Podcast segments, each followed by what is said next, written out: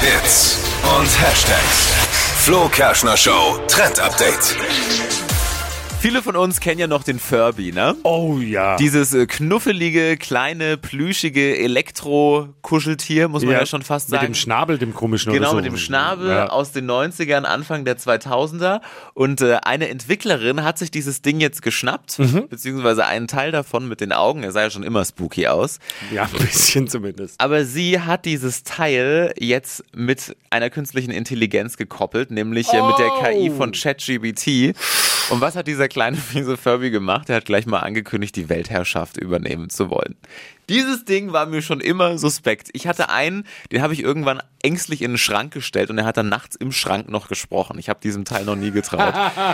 Furby mit künstlicher Intelligenz Und mal schauen. Weltherrschaft. und Weltherrschaft. Erinnert mich jetzt ein bisschen an unseren Chef auch.